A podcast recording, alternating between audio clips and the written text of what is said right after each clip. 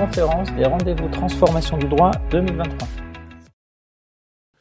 Donc je vais laisser, euh, maintenant que les intervenants de la table ronde sont installés, je vais les, je vais les présenter rapidement et puis vous dire quelques petits mots d'introduction à la table ronde, euh, sachant que euh, on va essayer de tenir le timing et de chacun puisse s'exprimer et vous laisser quelques temps pour des questions et débats.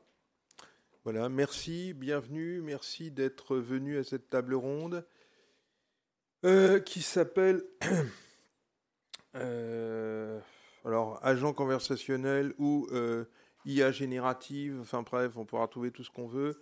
globalement, c'est de l'intelligence artificielle qui crée des contenus et où on se pose la question de comment, de quoi vont-ils s'alimenter, qu'est-ce que ça peut donner, euh, de l'intelligence artificielle, de comment dire, des données en open data,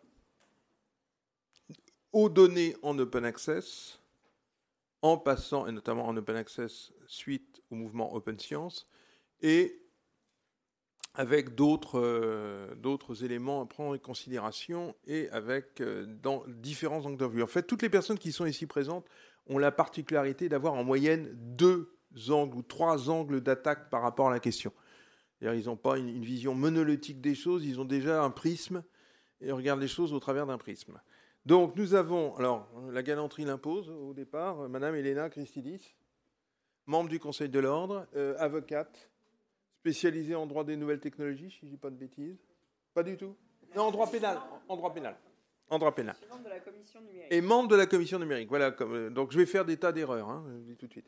Euh, nous avons Philippe Dupichot, euh, professeur à l'Université de Paris 1, directeur du Collège de droit de la Sorbonne et président de l'association Capitan.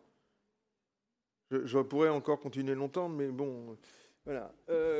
Monsieur Fabien Gérard de Barros, euh, directeur commercial et membre du directoire de la société d'édition Lexbase, société d'édition numérique. Euh, Thomas Saint-Aubin, président de Séraphin Légal et membre fondateur d'OpenLaw. Parmi ses titres, il en a un paquet d'autres, hein, mais c'est les deux qui vous intéresseront peut-être pour le contexte. Philippe Borges, direction juridique du groupe BPCE. Voilà.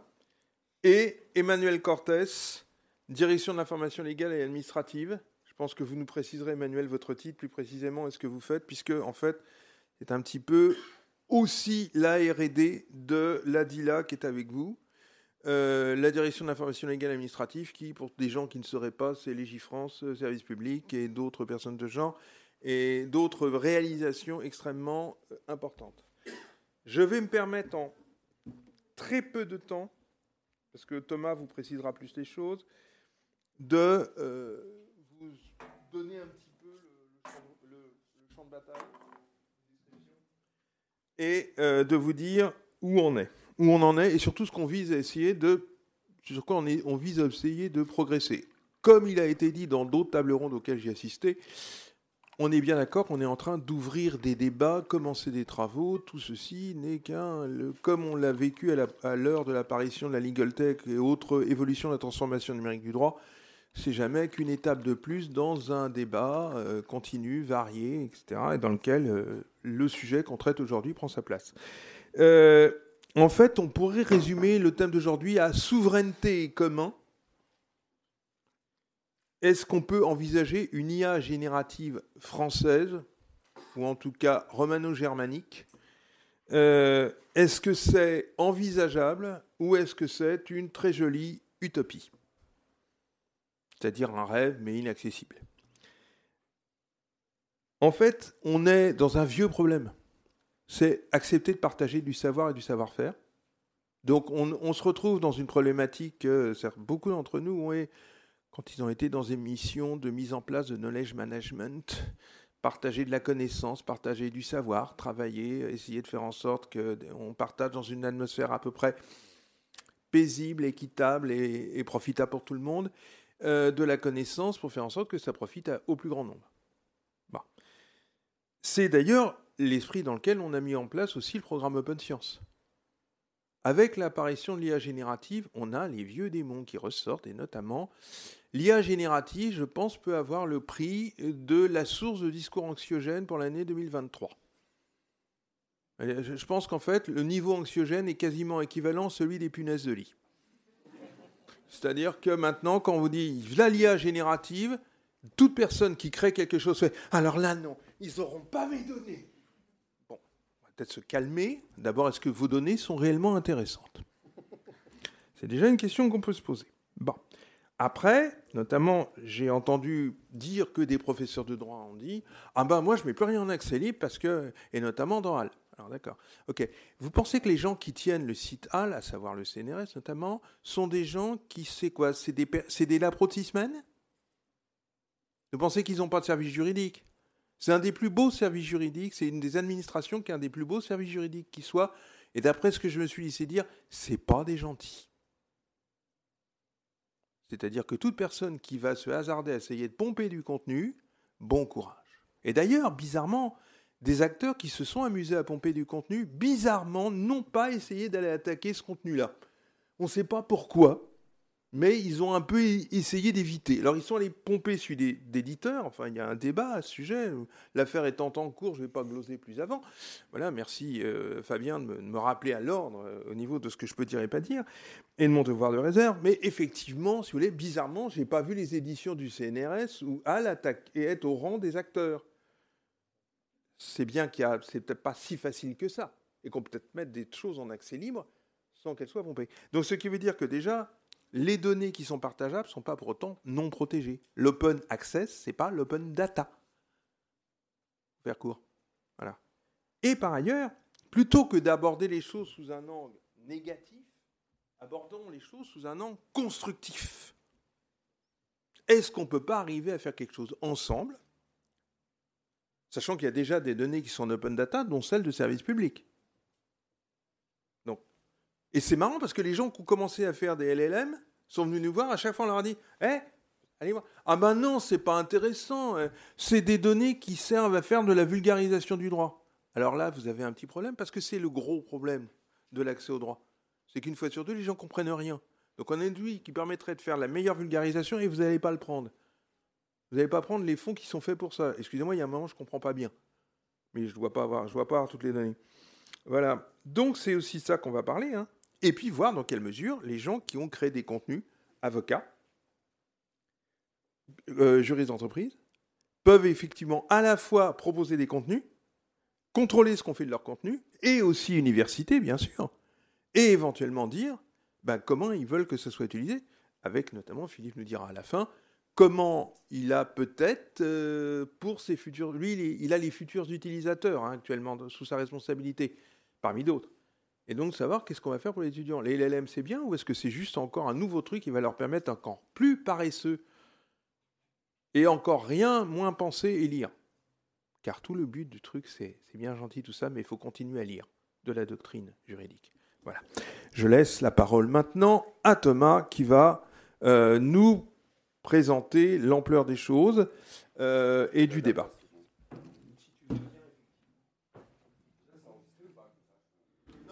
Ah bon, d'accord. Alors, on va faire la règle. Vous connaissez la chatte à.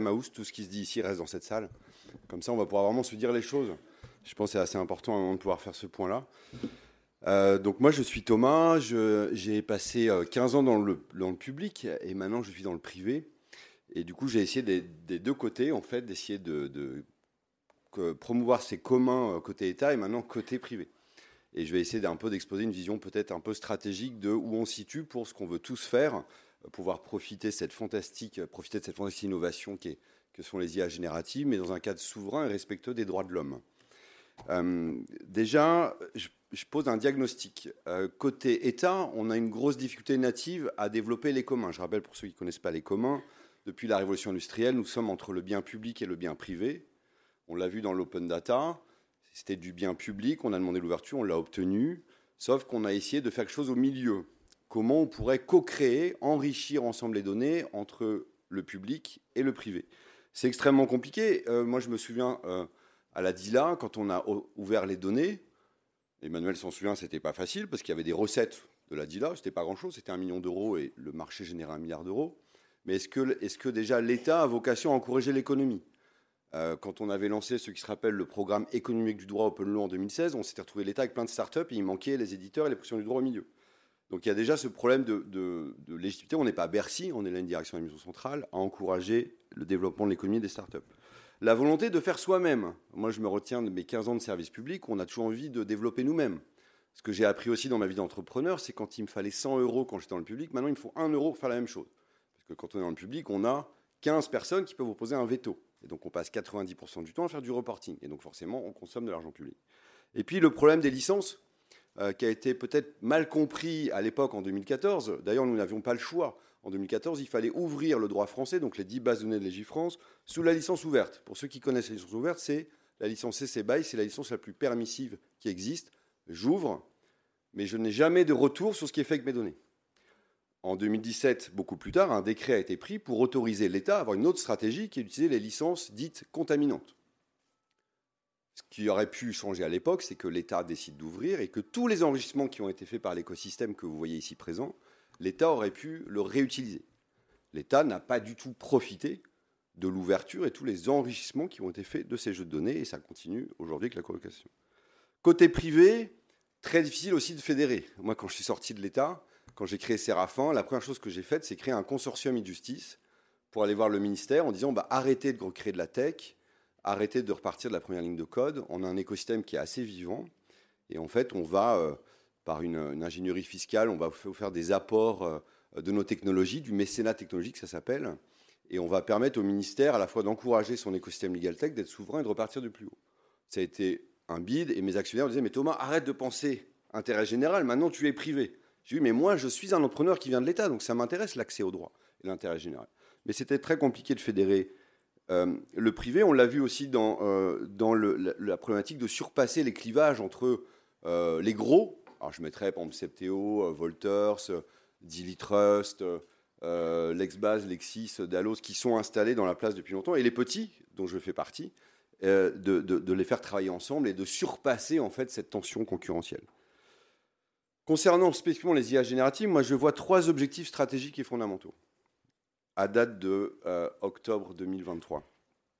D'abord, côté français, je pense qu'il y a un enjeu stratégique de promouvoir le droit de tradition romano-civiliste, tel que nous connaissons, ne pas laisser les LLM internationaux comme GPT imposer un standard common law, et ne pas imposer des LLM qu'on va réutiliser nous, qui poseraient des risques en termes de confidentialité des données, et un risque plus global dans, mon domaine, un risque sur la, confidentialité, la circulation des engagements contractuels de nos entreprises françaises. C'est un enjeu presque de souveraineté économique autant que de souveraineté technologique. Je me souviens d'ailleurs quand je suis arrivé à la DILA, comme responsable stratégie innovation, la première chose qu'on m'a demandé de faire, c'était le SGG à l'époque, M. Lasving, m'avait demandé de réfléchir à un enrichissement sémantique de toutes les données publiques, de faire en fait une sorte de LLM du droit public français.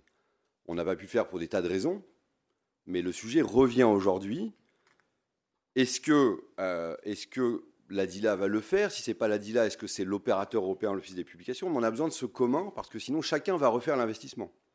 Moi, si j'étais directeur de la DILA, je ne le suis pas, mais si je suis obligé de revenir aux affaires, je le ferais c'est la première chose que c'est la première investissement que je ferais plutôt de créer les outils de développement. Je créerais, vous savez, il y a une évolution de la diffusion du droit. On crée la Gazette il y, a, plusieurs siècles. Ensuite, on a créé le service public de la diffusion du droit sur Internet en 2002.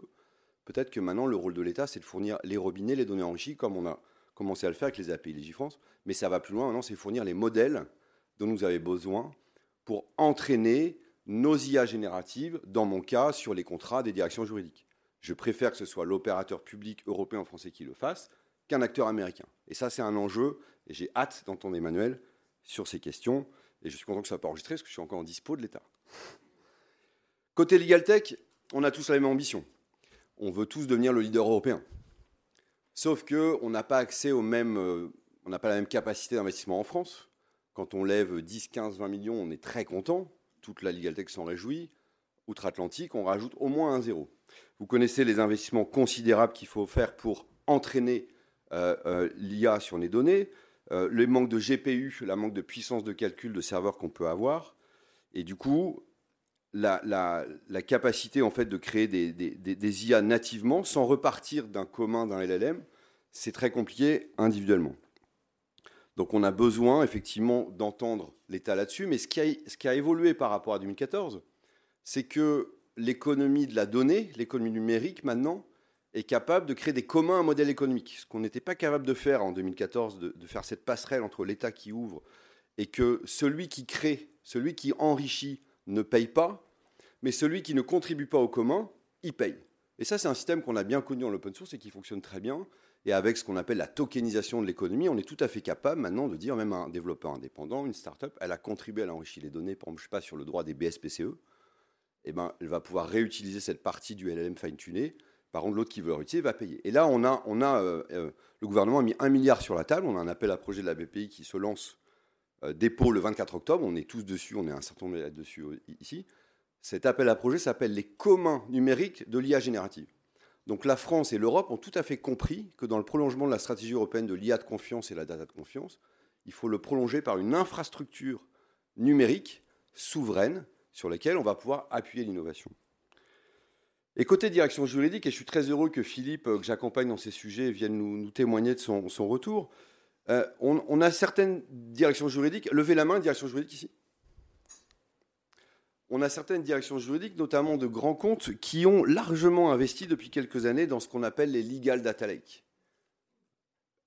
Euh, BPCE, Orange, quelques autres, encore assez rares. Qu'est-ce que sont les legal data lake Elles ont le même problème que j'avais rencontré à l'époque à la DILA, c'est qu'on a des softs, on a des silos, on a les données contractuelles, on a les données compliance, on a la production juridique dans des SharePoint, on a les legal opinions des avocats qui sont mis ailleurs. Et en fait, tout ça, ce sont des silos. Donc certaines ont compris que, sans déplacer la donnée, je vais agréger cette connaissance, mais finalement, c'est de l'IA sur mesure de la DJ. Forcément, la BPCE va plus s'intéresser au droit financier. Orange va plus s'intéresser à la réglementation en matière de telco. Donc, il n'y a pas un acteur sur le marché aujourd'hui qui va vous amener l'IA générative dont vous avez besoin dans votre quotidien de jury, dans votre entreprise. C'est une approche sectorielle. Et ça, en fait, ce qui est très intéressant dans ce qu'on a commencé à faire avec, euh, avec notamment euh, euh, Philippe, c'est de s'appuyer sur les data lakes internes. Donc nous, les acteurs du CLM, Contract Lifecycle Management, on peut fournir les données des contrats dans ce, début d'intelligence de IA de la DJ, parce que voilà, les contrats sont transformés en data, on sait le faire. Les données des juristes sont souvent dans des SharePoint, sont souvent dans des jets, c'est assez mature là-dessus, on peut les récupérer. Les legal opinions, c'est plus compliqué, parce que interrogez vos avocats, les avocats dans la salle aussi. Bah, est-ce que moi, euh, quand j'ai rendu une égale opinion sur la, la française, est-ce que je peux la mutualiser à travers le monde? Est-ce que c'est quelque chose Est-ce que j'ai cédé les droits d'exploitation? Est-ce que je peux permettre d'entraîner une IA de la DJ sur ma doctrine d'avocat? Le droit positif, les grandes DJ sont capables de le récupérer. Maintenant, le service public de la donnée est très mature, avec ce qu'a fait la DILAC, ses API, la Cour de cassation, et euh, des communs comme droit.org permettent de récupérer de la donnée agrégée, de permettre de la récupérer la donnée qui euh, concerne spécifiquement votre secteur. Ce qui manquait peut-être, qu'est-ce qui manque pour proposer des vraies IA génératives là-dessus C'est la doctrine. Et la doctrine, bah forcément, les éditeurs, ils ont la doctrine.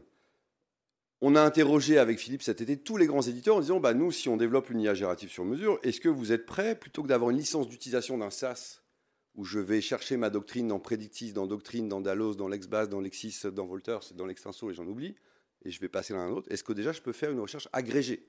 Est-ce que déjà vous pouvez m'ouvrir en fait une, une API sur vos métadonnées? Voilà. Il y en a certains qui ont prévu le coup, les autres pas du tout. Mais c'est très nouveau. Et on a été plus loin dans l'enquête qu'on a faite, et je peux, pour des raisons de confidentialité, je ne peux pas vous dire qui fait quoi. Je peux vous dire que LexBase, par exemple, est comme toujours un des éditeurs qui est le plus avancé sur la question, en tout cas dans sa réflexion, même si les modèles n'existent pas. C'est à quel moment aussi, pour enrichir ce data cette IA sur mesure de vos DJ, ils pourront également fournir la doctrine. Je sais ce que dira Fabien tout à l'heure, il y a un obstacle considérable, c'est le droit d'auteur. Ça tombe bien, c'est ma matière de formation. Le principe de la cession express du droit d'auteur, je dois céder expressément les différentes exploitations doivent être prévues dans le contrat. Par contre, les droits numériques sont arrivés il y a quelques années, avec les projets Relire, tout ça, on a su, les éditeurs, réinterroger les auteurs. Moi, à titre personnel, je suis qu'un tout petit chercheur, avec deux, trois articles par an en publication, en revue à comité de lecture, mais je serais ravi que mes éditeurs me permettent euh, d'aller entraîner des IA de DJ euh, sur ma doctrine, à condition que l'IA respecte ma paternité, c'est-à-dire quand elle va réutiliser mon intelligence, qu'elle puisse citer c'est Thomas Saint-Thomas, et pourquoi pas je puisse le transformer derrière business. C'est un enjeu considérable et j'ai hâte d'entendre ce que, ce que les, les, un des éditeurs les plus avancés sur ces sujets-là. Deuxième point pour arriver à quelque chose, effectivement, je l'ai dit, pouvoir s'appuyer sur des LLM et des ontologies mutualisées. Alors ça peut être au niveau de l'État, au niveau européen, mais ça peut être par filière. Je sais que dans la filière bancaire, il y a des, réflexions euh, interbanques, parce que pourquoi pas encourager la compétitivité des DJ bancaires françaises? Pourquoi pas encourager la, la compétitivité des DJ dans le retail française Il faut parfois transcender un petit peu ces sujets-là. Il aller au-delà de c'est à moi, c'est pas à moi. On doit redéfinir la chaîne de valeur de l'IA. Par exemple, nous, les données sur lesquelles on entraîne notre IA sur les DJ, elles leur appartiennent. Si elles nous autorisent à réutiliser les données d'apprentissage, elles ne payent pas. Si elles, et si elles veulent garder pour elles l'entraînement de l'IA, elles vont payer. Donc il y, a des, logiques comme ça à redéfinir la chaîne de valeur. Et puis, euh, je l'ai dit, de, l'open data à l'open science, euh, ça va être le, le, le, dernier grand enjeu. Mais sur la doctrine, j'en parlais hier à, l'ENM et à la Cour de cassation, en fait, on a d'autres aussi euh, éléments de la doctrine à ouvrir. Par exemple, toute la production des commissaires de gouvernement, euh, des rapports faits par les assistants de justice aux juges, euh, toute cette partie-là que Fabien Wechter appelait l'open judiciaire, c'est bien sûr pas le secret judiciaire, mais tout ce qu'il y a autour de la prise de décision, et eh ben ça, ça va bien sûr être ouvert un jour. Moi, en tant qu'auteur, je serais très heureux un jour de voir qu'un arrêt de principe a été pris et que dans le dossier que le magistrat a utilisé pour prendre sa décision, il y a un article de Thomas Saint-Thomas. Donc, ça va avancer. Et ma vision, c'est que finalement, les gros, l'enjeu souverain, c'est que les grandes directions juridiques, bah, l'IA générative doit pouvoir se faire en interne, en sur-mesure, avec des LLM souverains, et fine-tuner, c'est-à-dire mixer, enrichir avec leurs propres données. Pour les plus petits, les plus petites DJ, elles vont nous demander à nous, éditeurs SaaS, de leur fournir des solutions, mais elles vont être très à cheval sur la souveraineté. Et c'est pour ça que dans les deux prochaines années, on a déjà cet enjeu de la compliance. Ça tombe bien, on a les textes qui arrivent. Et certains savent aussi qu'on a anticipé pour les juristes, par exemple avec les DEC, des certifications de Digital Ethic Officer permettent à des juristes de se former au management éthique et juridique des données. Ça va être très important pour les créations de valeur à venir. Voilà un essai de synthèse. Messieurs, hâte de vous entendre. Je vais me mettre dans la salle.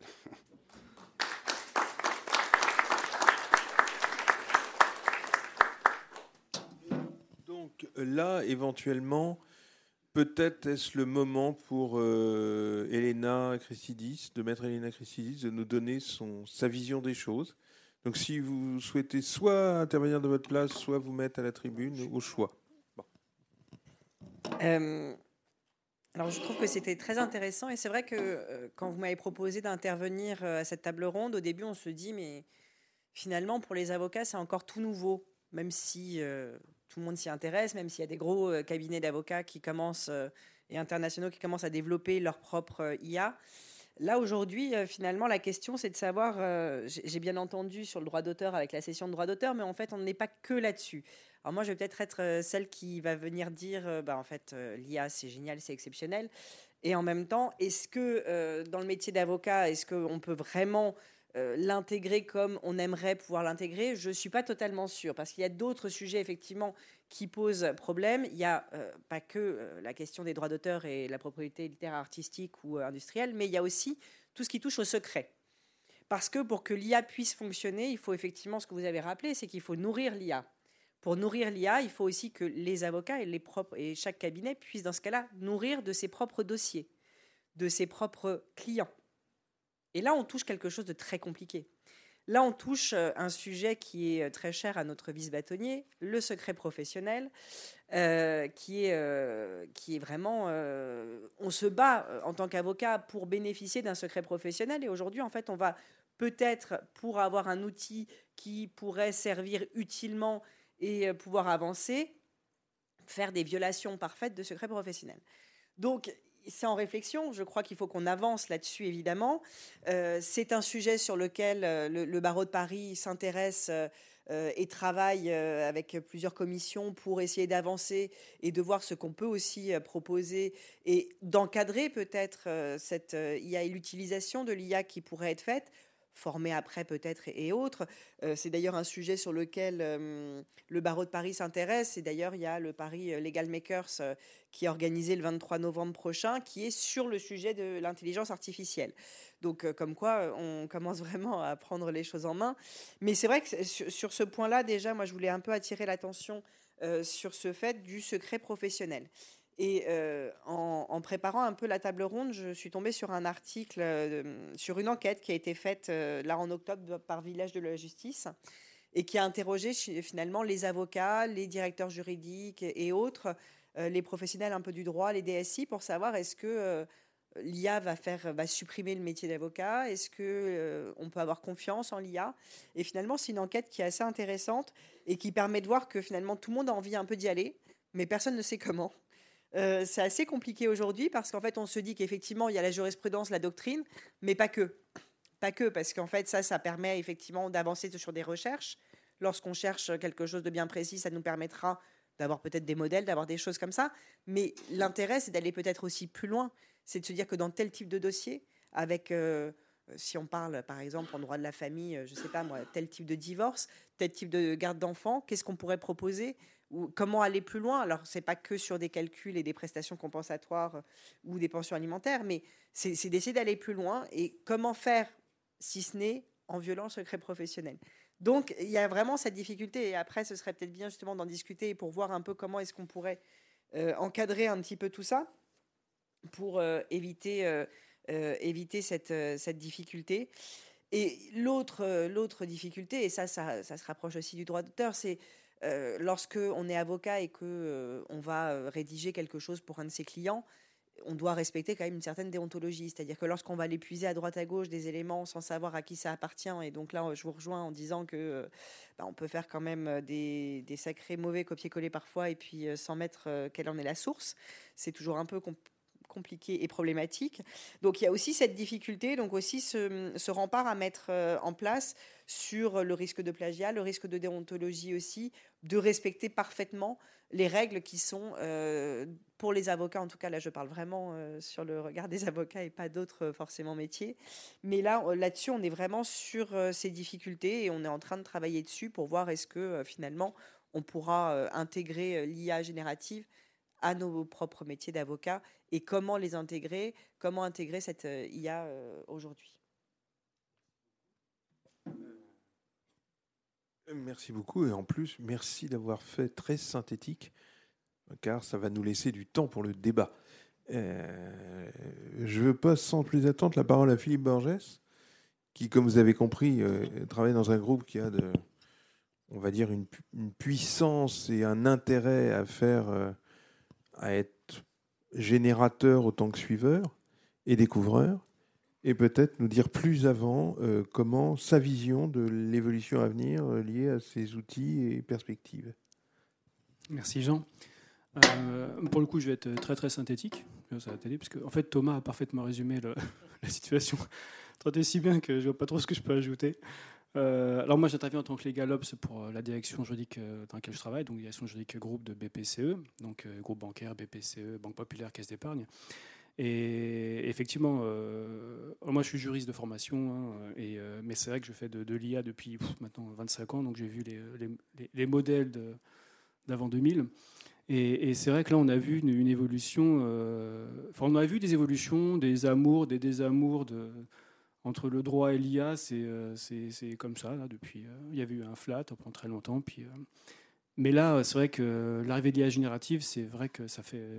J'ai pas vu moi ça en 25 ans, j'ai pas vu cet effet-là euh, très bluffant, vraiment bluffant.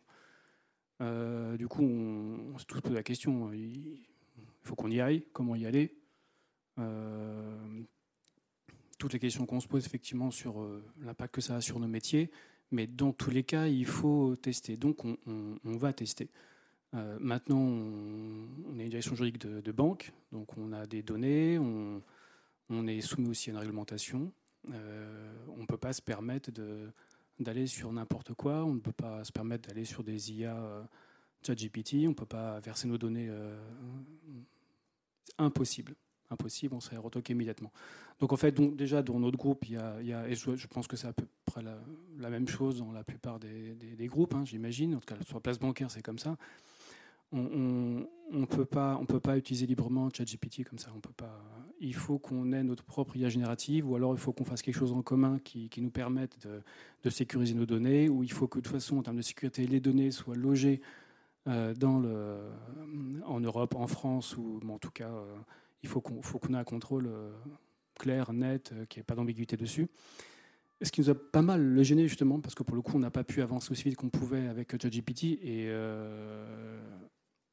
et en plus, notre chance, c'est qu'on on, a notre, R&D qui a les moyens aussi de développer euh, une IA générative, des IA génératives qui sera qui serait pas moins bonne, j'imagine, que celle qui serait éditée par les éditeurs classiques. Donc, euh, donc on va se lancer dessus. Donc on va développer euh, nos IA génératives. On va essayer de voir si au niveau de la place, alors pour le coup c'est tout nouveau, euh, on va se rapprocher des autres legal ops de, la place bancaire pour voir si on ne peut pas travailler en commun sur des, outils qui, qui permettraient justement de, de, fédérer euh, de l'IA et de développer ensemble des, des, outils que l'on pourrait partager, essentiellement pour l'instant des outils de recherche d'information euh, parce que pour le coup, il n'y a pas trop de problématiques de données à partager, mais la question du partage de données va se poser. Et au niveau de la place bancaire, on, est déjà en partage, on est déjà structuré, on est déjà en partage de de données, donc peut-être qu'on peut entraîner des IA sur cette base-là. Donc on va faire des choses en commun. Alors si en plus, on, peut même élargir le spectre et avoir des solutions qui, euh, voilà, qui, viendraient euh, couverte soit par l'État, enfin, qui nous sécurise, bah nous, nous, on est bien sûr, on, est preneurs. Mais dans tous les cas, on va y aller euh, et on va y aller avec, euh, avec, euh, avec nos outils et enfin nos outils, nos outils et nos données. Et ce qu'on aimerait bien, effectivement, c'est et c'est là l'écueil, c'est qu'on sait très bien que nos données vont pas être suffisantes pour entrer des IA de façon, de façon aussi pertinente que l'on voudrait. Donc euh, on, va de toute façon avoir besoin que les éditeurs nous accompagnent dans cette démarche-là. Et là, on est un petit peu embêté. On est embêté parce qu'effectivement, depuis euh, le modèle a pas. Enfin, moi, je n'observe pas de grosses modifications du modèle. Et c'est vrai que une, des, remontées qui nous, ont été faites par les juristes euh, sont que on a assez de chercher dans X moteurs différents. Refaire la même recherche partout à droite à gauche, c'est un peu, un peu compliqué. Donc c'est vrai que si on peut avoir un moteur de recherche fédéré qui nous permette euh, voilà, de, rechercher partout, bah, ce serait intéressant. Et, aussi rechercher dans nos bases internes. Et comme on ne va pas partager nos bases internes pour une question de, respect de, la régulation, euh, on ne va pas partager nos bases internes avec les éditeurs, bah, on, est coincé. Il faut que nous, on fasse nos propres moteurs et qu'on les fasse tourner sur nos données internes, sur les données externes publiques. Et on va demander aux éditeurs de, l'autorisation de pouvoir se brancher à leur système. Euh, comme tu l'as dit Thomas, hein, il faut dans tous les cas toujours remonter la source et pouvoir dire que, l'information qui arrive jusqu'à l'utilisateur juriste euh, dans une caisse d'épargne, euh, dans une banque populaire ou, ailleurs, elle a été sourcée, l'auteur, voici, l'auteur, voici même la base d'où elle est tirée. Mais dans tous les cas, il, faut qu'on puisse se connecter voilà, via des API, via n'importe quelle technologie, à ces, données issues d'éditeurs. Euh, le mouvement est tellement euh, fort, tellement important pour nous que là, à ce stade-là, dans notre groupe en tout cas, c'est assez clair, on va de moins en moins travailler avec des éditeurs qui, ferment euh, toute ouverture à nous, voilà, une communication de ce type-là. Demain, si jamais, enfin, dans tous les cas, dans la relation commerciale, on privilégiera maintenant les éditeurs qui ouvriront de façon négociée hein, et, raisonnable, hein, pour que chacun y trouve, trouve son compte, mais qui ouvriront leurs données à nos systèmes. Et euh, si jamais on, voilà, s'il faut choisir entre deux éditeurs, euh, l'un qui, a une ouverture, l'autre qui ne l'a pas, ben, le, choix, le choix est déjà fait, j'ai envie de dire. Donc euh, c'est le mouvement qu'on a déjà amorcé, c'est le mouvement qu'on va continuer. Et, ouais, je crois que j'ai tout dit, hein, je pense. Vous voulez plus Et alors on va passer à un acteur qui, lui, à mon avis, est à démontrer par notamment les interventions qui ont été faites depuis hier à ce salon. Je ne sais pas si vous êtes allé les voir, euh, qui montrent que lui, pour le coup, il est très ouvert à toutes ces discussions, à savoir euh, la direction de l'information légale administrative, qui, j'irais, euh, sur ce salon, a, montré que l'État pouvait vraiment avoir un apport créateur et je dirais que c'est une excellente surprise. on savait déjà qu'ils faisaient pas mal de choses. Hein, que je rappelle que notamment les gens de Jury Connexion qui sont là, nombre de fois on est dit aux éditeurs, vous voulez faire quelque chose de bien au niveau de l'interface? Bah, Déjà regardez ce que faisaient les chiffrances. Voilà, et puis service public, puis après on en reparle. voilà, donc, alors après, avec la médiation qu'on peut. Voilà. Donc je vais laisser sans plus attendre la parole à Emmanuel Cortez qui va, je pense, nous en dire beaucoup plus. Merci, merci beaucoup. Euh, alors, le sujet est intéressant. Il y a quelques années, euh, quand Google est sorti et qui est devenu le moteur de recherche global, tout le monde en avait peur. Oh là, je vais pas chercher dessus, ça me, hein. ça me renvoie n'importe quoi. Les données, je sais pas d'où elles viennent. Euh, les sites, je les connais pas. Et beaucoup de gens au début étaient contre. Puis maintenant, je crois que tous ceux qui ont ouvert leur, ordinateur, bah, ils ont fait une recherche et ils sont passés par Google et Google leur a envoyé, c'est l'état, des lieux à l'heure actuelle. Euh, quand vous commandez un vélo chez Decathlon, actuellement, il y a de l'IA génératif par rapport à votre profil qui est déjà pris en compte pour vous vendre les produits. Donc c'est déjà dans notre quotidien, même si on ne le voit pas. Euh, des sociétés sont allées, euh, sont allées assez loin. Au sein de l'État, ça nous interpelle beaucoup. Il est vrai d'abord, on a une vraie problématique de, souveraineté. On fabrique pas le matériel en France, hein, grosso modo. Euh, les Américains sont en pointe. Il y a les Chinois dont on a peu parlé, mais qui sont beaucoup. Et pour la première fois, il y a un modèle LLM qui vient du Moyen-Orient aussi, un moment qui est arrivé en tête des plus attendus c'est nouveau. Euh, c'est vraiment une concurrence mondiale. Euh, là, on a Mistral euh, qui vient de sortir, voilà, qui est en quoi, qui, est un peu visible. Mais voilà, il y a une vraie concurrence mondiale. Avant, on regardait que côté Amérique du Nord. Là, c'est vraiment totalement mondial. L'autre élément, c'est que si je prends des opérateurs qui nous offrent de la souveraineté en France, bah, par exemple, actuellement, il y en a un qui, est, leader, adossé à un très grand groupe industriel, bah, il a que deux GPU pour faire de l'apprentissage à l'heure actuelle. Donc les capacités d'apprentissage dans un monde sécurisé à l'heure actuelle, par rapport aux concurrents internationaux sont extrêmement faibles. Donc euh, il y a des investissements et c'est pour ça qu'il y a un certain nombre d'éléments lancés, mais on, doit être conscient là-dessus. Euh, au sein de l'État, nous, ce qu'on fait déjà au niveau de la DILA, euh, on considère que ça touche tous nos métiers.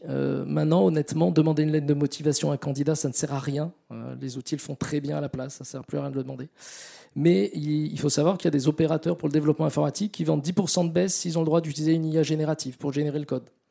Voilà, c'est arrivé. Alors certaines blagues disent, bah, avant je mettais 4 jours à rédiger et 2 jours à débugger, maintenant une minute à rédiger, puis 10 jours à débugger. Voilà, il y a cette blague aussi qui court, mais voilà, on a ce type de choses. Euh, nous, derrière, donc, on, pense que ça touche l'intégralité des activités.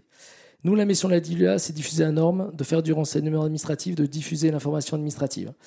Euh, on reçoit des centaines de milliers de messages sur service public. Et là, l'idée, c'est comment on améliore ce service-là. Il y a trois ans, on avait essayé de faire un chatbot. Bon, on a essayé. Voilà, on l'a vite rangé au placard. Voilà, c'était vraiment totalement à côté. Avec l'arrivée, il y a un an, de, ChatGPT, là, on s'est dit waouh, si ça marche, là, ça change le paradigme. Donc, on a, on, a lancé une expérimentation actuellement. Et ce matin, on faisait un point avec toutes les équipes. Donc là, une nouveauté qui, qui va faire plaisir à Thomas. Là, tout le monde est dans la même salle, du patron jusqu'au technicien, tout le monde est ensemble. Et ils ont eu les premiers tests. Donc on a pris les fiches services publics hein, et on les a mis dans l'IA, euh, fermées, et voir ce que ça donne. Et là, certains ont dit, ouais, c'est génial, quoi, ça répond bien. Et puis le responsable de la messagerie, je dis alors, c'est bon euh Il dit, ben, il y a un problème de confiance. C'est-à-dire au final, oui, ça paraît bien, mais je n'ai pas réanalysé le contexte juridique. Est-ce que vraiment il répond réellement bien? Donc il y a cette confiance à acquérir. Voilà. Et là, on voyait que c'était son frein. Euh, l'autre élément qu'on a eu, et on est d'accord sur les données, euh, nous, dans la messagerie, les gens qui nous écrivent, souvent nous envoient des données personnelles. Euh, nourrir Alors bien sûr, dans ces messages-là, c'est extrêmement précis, très intéressant, sauf qu'ils fournissent toute leur vie dedans. Donc on a deux inquiétudes. Ok, on est tous d'accord, ça va pas aller chez OpenAI, on va pas mettre les données. Mais même dans notre propre modèle, si à un moment le moteur sort l'information privée directement, ça on ne sait pas le contrôler. Donc on a ce type d'inquiétude. Donc là, on est en train de regarder pour mettre des données 100% anonymisées, recontrôlées humainement, si on doit injecter ce type de données. Et puis après, euh, et, là ça a été dit par tout le monde, euh, on ne peut pas travailler seul. Il y a besoin de trop de données, trop d'éléments. Donc au sein de l'État, il y a déjà un consortium Alliance qui a été créé par la DINUM, hein, sur lequel euh, s'appuie entre autres la DITP pour les services publics plus, qui incite du chercheur jusqu'aux entreprises, aux administrations, d'essayer de se mettre ensemble pour travailler sur le sujet. Et puis, on a des grands ministères, bah, l'armée, Bercy, hein, qui a découvert beaucoup de piscines, voilà, euh, mettent à moyen, et, c'est la première fois que je vois ça à ce niveau-là, c'est-à-dire un échange de l'intégralité des recherches. C'est-à-dire que les gros ministères ont pu embaucher un certain nombre d'experts, beaucoup de gens qui ont réalisé des thèses importantes sur l'IA, qui ont été embauchés par l'État, et ils mettent tous ces éléments-là euh, à, disposition. Euh, nous, on a des échanges euh, avec tous ces ministères-là. Et par exemple, il y a un test intéressant qui a été fait. vous savez que la gestion des amendements, des, amendements parlementaires, entre autres sur le projet de loi de finances, est assez complexe. Il y a peu de temps pour y répondre. Et il y a un besoin de résumé pour aider les équipes à y répondre. Et jusqu'à présent, c'était des, hommes et des femmes euh, qui, s'en occupaient. Et ils ont testé une IA générative. Puis ils les ont fait noter à l'aveugle sur le PLF de l'année dernière. Donc la machine a 15,7 sur 20 et l'homme a 16 sur 20. Donc, grosso modo, bah, sur la synthèse et le résumé, c'est totalement utilisable. Et là, en plus, on n'a pas de données personnelles, c'est des données publiques. Donc, on voit qu'on y est arrivé. Euh, par contre, les investissements sont importants. Une autre inquiétude que nous avons, à l'heure actuelle, hein, on voit d'énormes avancées, c'est le coût financier et le bilan carbone de ces outils-là. C'est-à-dire que est-ce que l'enjeu euh, vaut le coup? Euh, On sait qu'il y a une banque qui a testé rien que pour son corpus documentaire interne, a, mis une IA générative, et là, quand ils ont commencé à voir le, coût à la réponse, voilà, ils ont commencé à freiner le système. Alors les modèles s'améliorent beaucoup, il y, a, il y, a, des avancées tous les mois, mais il y a aussi ce type d'inquiétude, on ne peut pas se retrouver à consommer 100 fois plus pour finalement quelque chose qui peut être peu utilisé ou pas assez fiable où on mettrait des éléments.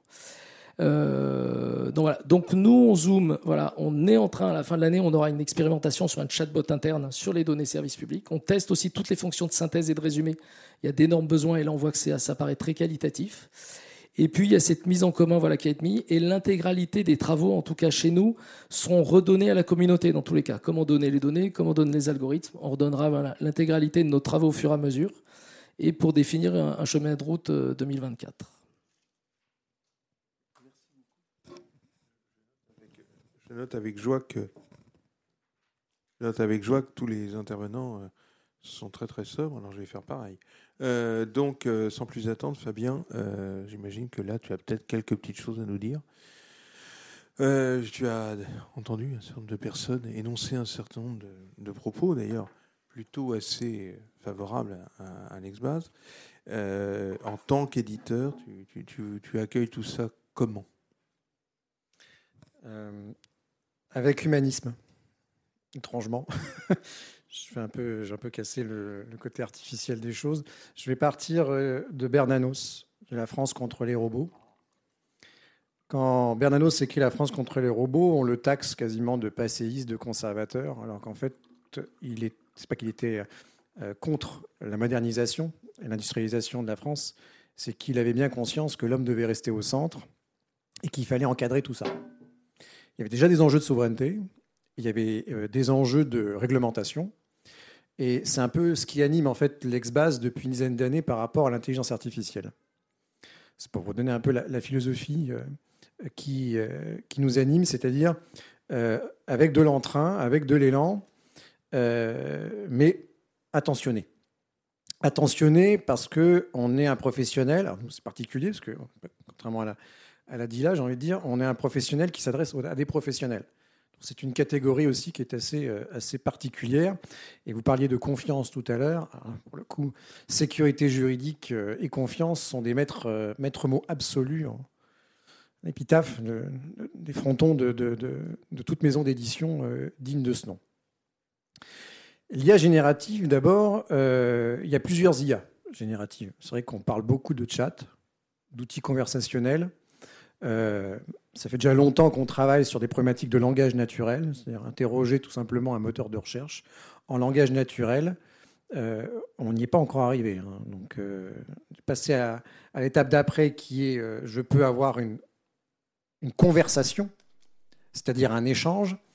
là, ça, ça, demande encore beaucoup, beaucoup d'entraînement. De, de, mon point de vue, on en est loin. En revanche, il y a des briques. Il y a des briques de l'IA générative euh, en langage naturel notamment, qui sont euh, intéressantes euh, à exploiter pour d'abord mieux structurer les datas. On parle beaucoup de qu'est-ce que l'on va donner éventuellement dans des communs ou ensemble pour travailler sur des, sets de données. c'est essentiel. Mais encore faut-il que ces datas soient améliorées dans leur structuration, dans leur métadonnéisation, dans leur révélation, dans leur uniformisation pour que tout ça puisse venir entraîner de manière vertueuse euh, des IA, euh, et notamment des IA euh, génératives. moi, j'aurais bien voulu, je suis sans doute le seul éditeur, hein, la place, travailler en commun avec les autres éditeurs sur cette question, notamment sur les, les, données publiques, parce que je viens d'une époque où, lorsqu'on nous a demandé de pseudonymiser l'édition de justice, ça aurait été tellement plus rapide si on s'était mis en GIE et qu'on le fasse tous ensemble pour arriver à peu près au même résultat. Conclusion, chacun l'a fait dans son coin, euh, prenant beaucoup de moyens, beaucoup de temps, beaucoup d'énergie pour arriver à un résultat quasiment le même. En fait, dans chaque maison d'édition, ça veut dire sans aucune valeur ajoutée particulière. Et eh bien là, on va se retrouver, à mon avis, hein, malheureusement là pour le coup, je, je, suis un peu pessimiste sur la question. On va se retrouver, à mon avis, dans la même configuration. Chacun va faire euh, son truc dans son coin, en espérant d'être hégémonique, en espérant un jour euh, être tellement leader sur le marché qu'il n'y aura plus personne d'autre, il n'y aura peut-être plus que l'État, et puis un opérateur, je ne donnerai pas de nom, mais un opérateur qui vient de mettre un milliard, lui aussi, euh, sur la table de l'IA générative, avec, euh, alors aux États-Unis certes, mais enfin pour faire profiter par ramification l'ensemble de ces, de ces filiales dans le monde, pour travailler sur, sur ces données.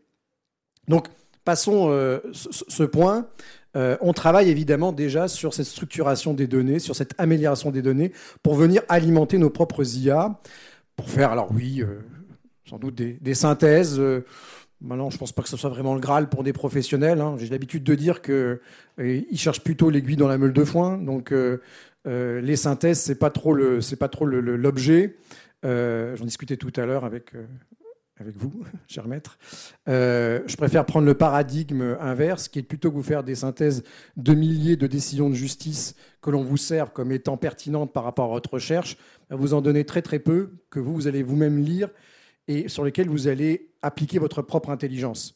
Par contre, pour faire cette sélection notamment sur des précédents judiciaires. Pour faire cette sélection-là, là, on va utiliser de l'intelligence artificielle, de reconnaissance graphique, de l'expression des faits syntaxiques, c'est-à-dire la, les 100 manières d'expliquer, par exemple, les mêmes faits dans n'importe quelle décision pour pouvoir retrouver précisément le précédent judiciaire. Et là, après, vous faites votre travail intelligent. Deuxième mot que, je, voulais, que je voulais absolument mettre en, œuvre par rapport à notre conception de l'IA générative pour un, pour un, éditeur, et ça fait le lien avec la doctrine, c'est la créativité. En fait, ce qui va sortir de, euh, de tout cela, c'est que ceux qui sont créatifs, c'est-à-dire qui vont euh, apporter une pierre complémentaire à ce que l'IA générative va pouvoir euh, générer, va pouvoir apporter au quotidien en termes d'efficacité, en termes de productivité, en termes de, production, tout simplement, de, savoir, ceux-là vont pouvoir émerger de manière beaucoup plus sensible, de, manière beaucoup plus euh, affinée, et pouvoir mettre en exergue leur véritable expérience, leur véritable savoir-faire. Parce que l'expérience, elle n'est pas dans les datas. Hein. il y a une partie de votre expérience qui est dans vos datas, mais heureusement qu'il y a des choses qui sont ancrées en vous et, euh, qui, qui, fait que tout cela n'est pas analysable encore par, euh, par de l'IA. Et j'en viens à la doctrine. La question de mettre de la doctrine, c'est-à-dire de l'édition pure, donc de la création, de la métisse intellectuelle de professeurs, d'avocats, enfin de professionnels du droit en général, euh, c'est même pas une question. C'est obligatoire. Parce que dans 10 ans, clairement, euh, il n'y aura qu'un seul moteur de recherche, ça sera des moteurs de recherche IA générative, conversationnels, et euh, vous êtes dedans ou vous n'existez pas. Clairement. Donc toute la question, c'est la question du sourcing qui est d'ailleurs une question présente aujourd'hui quand on traite de l'IA par rapport au droit. C'est-à-dire, euh, aujourd'hui, vous savez, ça a suffisamment fait les affres de la presse, euh, capable de, comment dire, de, générer, de, de, sourcer des décisions qui n'existent pas, avec des lois qui n'existent pas. Enfin bon, Toute la question du sourcing existera et sera empreinte euh, pour, pour, les, pour les auteurs, en fait. Qui dit quoi Et toute la complexité, ça va être d'arriver à faire, à générer une synthèse créative sur de l'analyse juridique, tout en faisant en sorte qu'il y ait une sorte de droit de suite, une sorte de reconnaissance euh, de euh, la paternité de ce qui a été euh, pensé par tel ou tel auteur. Ce n'est pas impossible, C'est même obligatoire. Et pour ça, là aussi, je pense qu'on a besoin de travailler tous en commun. Ne serait-ce que pour avoir des références ou un référencement commun. C'est-à-dire tous les éditeurs euh, par rapport à ce que l'on peut mettre ou pas au sein de, euh, l'entraînement de, ces IA. Et puis le Graal, c'est ce que vous disiez, c'est de le mélanger avec de la doctrine pratique, professionnelle. Vous en parliez, euh, cher maître. Mais tout en respectant évidemment le secret professionnel ou le légal privilège à la française. Donc voilà les enjeux sur lesquels on réfléchit, on pense, on est prêt. On est prêt à ouvrir à partir du moment où il y a ce respect de la production de l'éditeur et à travers l'éditeur de nos auteurs. Voilà. Merci beaucoup Fabien. Et d'ailleurs, déjà, merci à tous les intervenants pour la qualité de leurs propos, euh, leurs réflexions et la sincérité de ce qu'ils ont dit. Et pour finir, on va céder la parole au professeur Dupichot qui va nous donner un petit peu, euh, à partir de tout ce qu'il a entendu là et par rapport à ce que lui il voit ou ce qu'il envisage, comment il apprécie tout cela. Merci beaucoup Jean. Euh, bonjour à tous, je suis très heureux d'être là. Et euh, j'ai accepté cette invitation uniquement euh, parce que j'avais envie d'apprendre de, des sachants, puisque contrairement à- aux autres personnes de la table ronde, je ne suis pas un spécialiste de, de l'IA. C'est d'ailleurs pour ça que j'ai une cravate. Vous avez remarqué, je suis le seul à avoir une cravate en général. Quand on est spécialiste de l'IA, on n'a pas de cravate. Alors, il y a trois mots qui, me viennent juste à l'esprit. Euh, c'est euh, la tentation, euh, l'alimentation et, et- l'acclimatation. La tentation, pourquoi? Parce que j'ai l'impression que l'IA, sans qu'on se représente comme nous, juristes, aujourd'hui, dans un, dans un jardin d'Éden merveilleux, avec une pomme qui nous est tendue, euh, j'ai l'impression que, que l'IA euh, suscite des tentations et elle risque de euh, peut-être de nous faire céder, en tout cas faire céder nos étudiants, et peut-être nous autres aussi euh, avocats et, nous autres universitaires, à la tentation. Euh, une tentation qui peut quand même conduire à, ce qu'on soit peut-être un jour chassé du, jardin d'Éden euh, et remplacé. Euh, donc il y a quand même des enjeux, évidemment, sur la place de l'homme. Ça a été suggéré, je ne vais pas y revenir. C'est une tarte à la crème. Est-ce qu'on est en train de, nourrir ce qui va quand même demain nous, remplacer? Ce que je voudrais dire sur cette question de la tentation, c'est qu'il y a chez les étudiants que, je vois, qui sont une version plus jeune, un peu plus chevelue, souvent un peu plus mince et un peu plus dynamique de nous-mêmes, en tout cas de moi, euh, il y a des tentations, comme une tentation classique, c'est celle de la paresse. Euh, il ne faut pas leur en vouloir, c'est un penchant naturel. Euh, à partir du moment euh, où on s'est servi d'un cheval de labour, on a arrêté de labourer soi-même. À partir du moment où on a inventé le cheval à vapeur, on a arrêté de se servir du cheval tout seul. À partir du moment où on a commencé à avoir l'informatique, on l'a utilisé. Euh, tout à l'heure, euh, tu parlais de, l'utilisation de Google, on ne voulait pas trop, et puis aujourd'hui, on ne peut pas s'en passer. Euh, et là, évidemment, si demain l'IA nous offre sur un plateau et offre à nos futurs étudiants, et en fait nos enfants, demain, nos enfants, les élèves des écoles, une possibilité finalement d'accéder à la connaissance sans avoir besoin soi-même de passer par la case apprentissage, il faut imaginer une seconde la force de caractère qu'il faudra pour tout de même apprendre alors que finalement on n'en a pas véritablement besoin. Donc, moi je vois quand même ici avec euh, cette loi euh, de l'humanité qui est quand même la loi du moindre effort, mais qui est une loi naturelle, hein, celle de l'économie d'énergie, dans un monde d'ailleurs qui cherche à économiser euh, la dépense d'énergie, on peut imaginer que même si l'IA, elle, en consomme beaucoup, eh bien, nous autres, et notamment nos étudiants, seront tentés par une- une paresse de plus en plus importante, et donc de s'en remettre à ces outils. On le voit déjà. Euh, on s'est battu dans l'université contre le plagiat des, mémoires. On a des outils, ils ne sont pas parfaits. Euh, on commence à se battre aujourd'hui euh, sur l'utilisation évidemment de, l'IA. Sur Instagram, on propose à tous nos élèves ChatGPT for Law. Ils ont l'impression que c'est quelque chose de formidable. Donc aujourd'hui, tout fait et tout est fait pour qu'ils deviennent de plus en plus paresseux et de moins en moins envie de faire un effort individuel. Qui a envie d'apprendre quand on lui dit qu'on va être en mesure de lui donner un outil qui lui permet de restituer et d'organiser des connaissances que finalement il met des mois et des semaines à appréhender C'est une vraie question et franchement cette question, euh, elle est importante. Euh, je ne sais pas très bien comment la gérer. Et puis, en tant qu'universitaire, je serai remplacé très vite. je serai remplacé très vite si l'IA générative se développe, parce que je ne peux pas être en concurrence avec la totalité du savoir euh, doctrinal sur une question, et on peut fort bien imaginer que dans 10, 15, 20 ans, on aura euh, des hologrammes qui, nourris euh, de droits comparés, des meilleurs écrits de professeurs d'Harvard, de, Sorbonne et, d'ailleurs, sauront produire un cours dans le temps que demandera l'élève et au moment où il le souhaitera.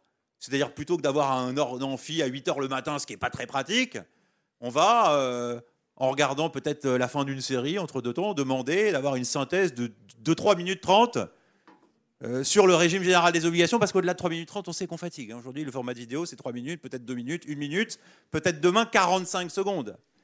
Donc, voilà, cette première question, je n'ai pas de réponse. C'est la tentation et la tentation de la paresse. Le deuxième point que je vois, c'est la question de l'alimentation.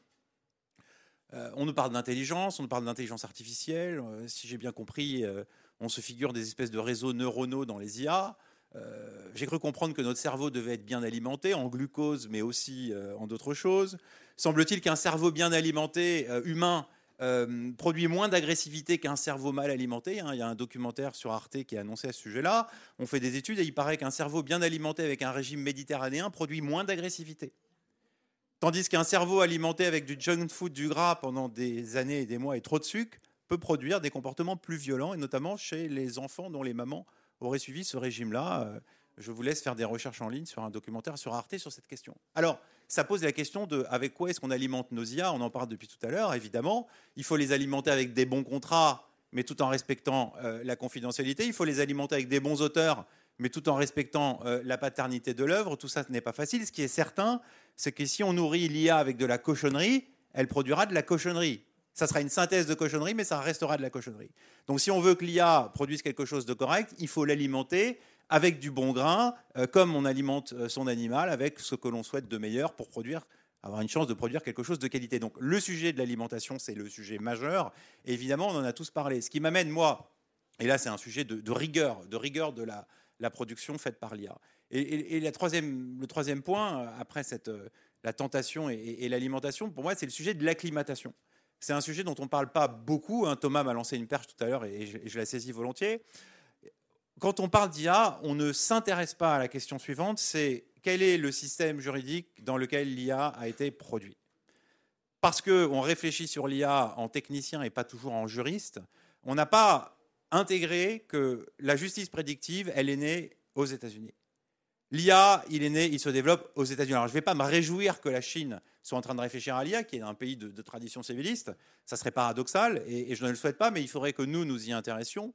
Parce que, vous savez, je ne vais pas euh, vous refaire le distinguo qui est un peu simpliste, mais entre les grands systèmes que sont le système de droit civil d'un côté et le système de common il y a quand même une différence majeure, c'est que dans le système de droit civil, on a un syllogisme judiciaire avec la majeure qui est la règle générale, la mineure qui sont les faits de l'espèce, et la conclusion qui est l'application de la règle générale au fait de l'espèce. Dans le système de common law qui a vu apparaître l'IA, l'aliment, euh, c'est le précédent. La majeure, ce n'est pas la règle générale. La majeure, c'est le cas d'espèce. Et on nourrit, et donc on alimente euh, l'IA, déjà, euh, on le fait dans la justice prédictive, avec des précédents, des précédents, des précédents, des précédents, qu'on va moissonner, donc des cas particuliers. donc, il est évident que de même que Code is law, si l'IA est pensée pour des systèmes de common law, alors que 60% des pays de la planète, euh, des habitants de la planète vivent dans des pays de civil law, si l'IA est pensée pour des pays de common law, alors que 440 millions d'habitants dans l'Union européenne sur 446, 24 pays de l'UE sur 27 sont des pays de civil law, à part Chypre, euh, Malte et l'Irlande, euh, eh bien, il y a un sujet. Il y a un sujet.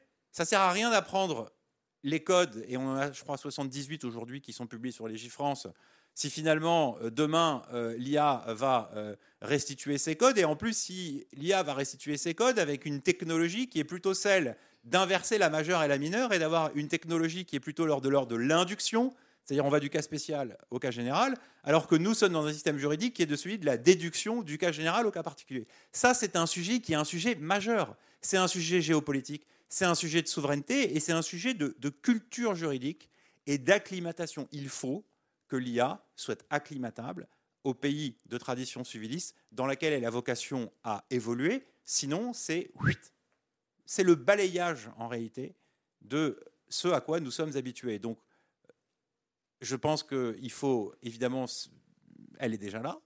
Euh, donc euh, ça ne sert à rien de dire euh, l'IA, j'en veux pas. Je ne soutiens jamais de débat d'arrière-garde. En revanche, je crois qu'il faut être en mesure de dire voilà, ce cerveau, d'abord, il doit être rester au service de l'homme, il n'est de richesse que d'homme. Et il faut qu'on arrive à le réguler d'une façon qui respecte quand même nos fondamentaux. On ne peut pas, par la technologie, et parce qu'on nous explique que c'est la nécessité, que c'est le sens de l'histoire, abandonner tous les fondamentaux dans lesquels on croit. Le secret professionnel, la paternité d'une œuvre, le droit de suite, et puis le système juridique dans lequel euh, notre système est né, euh, qui nous a fait, parce que sinon, quelle est notre utilité sociale demain? Quelle est notre utilité sociale? Moi, j'essaye d'enseigner le droit à des étudiants pour qu'ils aient un travail demain. J'en tremble déjà aujourd'hui, et eux-mêmes en tremblent. Ils se demandent, est-ce que demain je serai socialement utile? Est-ce qu'on va avoir besoin de ce que je suis en train d'apprendre aujourd'hui? C'est une vraie question. Alors, plus on est proche euh, de la retraite, moins on s'en inquiète. Mais ceux qui sont sur les bancs de l'école, qui arrivent sur les bancs de l'université en première année, ils sont paniqués par cette question. Et on parle évidemment de l'anxiété climatique, mais il y a aussi cette anxiété de l'IA aujourd'hui. il ne faut pas s'étonner que les jeunes générations, elles soient un peu flippées, pardonnez-moi l'expression. Ils sont stressés. Et ils sont stressés par ces deux sujets. Et on peut les comprendre. Voilà. Je n'ai pas de réponse, j'ai que des questions. Euh, pardon. Et, je n'y connais rien, surtout. Je merci beaucoup à tous les intervenants. Une conférence des rendez-vous transformation du droit 2023.